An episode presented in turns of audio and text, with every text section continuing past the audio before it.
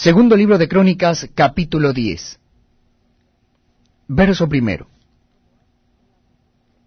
Roboam fue a Siquem, porque en Siquem se había reunido todo Israel para hacerlo rey.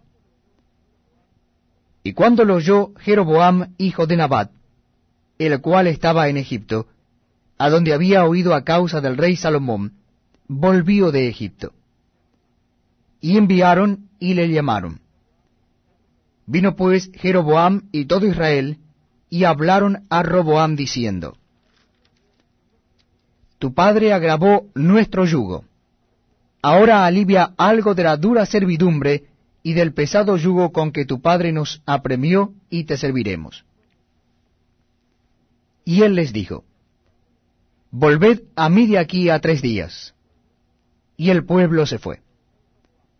Entonces el rey Roboam tomó consejo con los ancianos que habían estado delante de Salomón su padre cuando vivía, y les dijo, ¿Cómo aconsejáis vosotros que responda a este pueblo? Y ellos le contestaron diciendo, Si te condujeres humanamente con este pueblo, y les agradares, y les hablares buenas palabras, ellos te servirán siempre.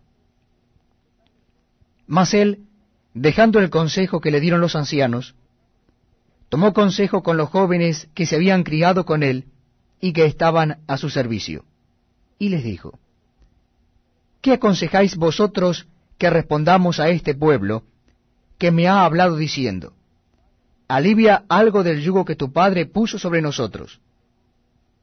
Entonces los jóvenes que se habían criado con él le contestaron, Así dirás al pueblo que te ha hablado diciendo, Tu padre agravó nuestro yugo, mas tú disminuye nuestra carga.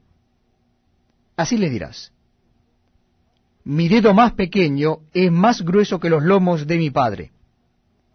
Así que, si mi padre os cargó de yugo pesado, yo añadiré a vuestro yugo.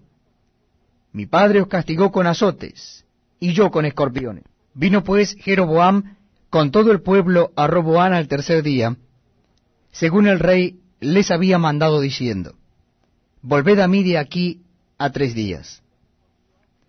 Y el rey les respondió ásperamente, pues dejó el rey Roboán el consejo de los ancianos, y les habló conforme al consejo de los jóvenes, diciendo, Mi padre hizo pesado vuestro yugo, pero yo añadiré a vuestro yugo mi padre os castigó con azotes, mas yo con escorpiones. Y no escuchó el rey al pueblo, porque la causa era de Dios, para que Jehová cumpliera la palabra que había hablado por Ahías Silonita a Jeroboam, hijo de Nabat. Y viendo todo Israel que el rey no les había oído, respondió el pueblo al rey diciendo, ¿Qué parte tenemos nosotros con David? ¿No tenemos herencia en el hijo de Isaí?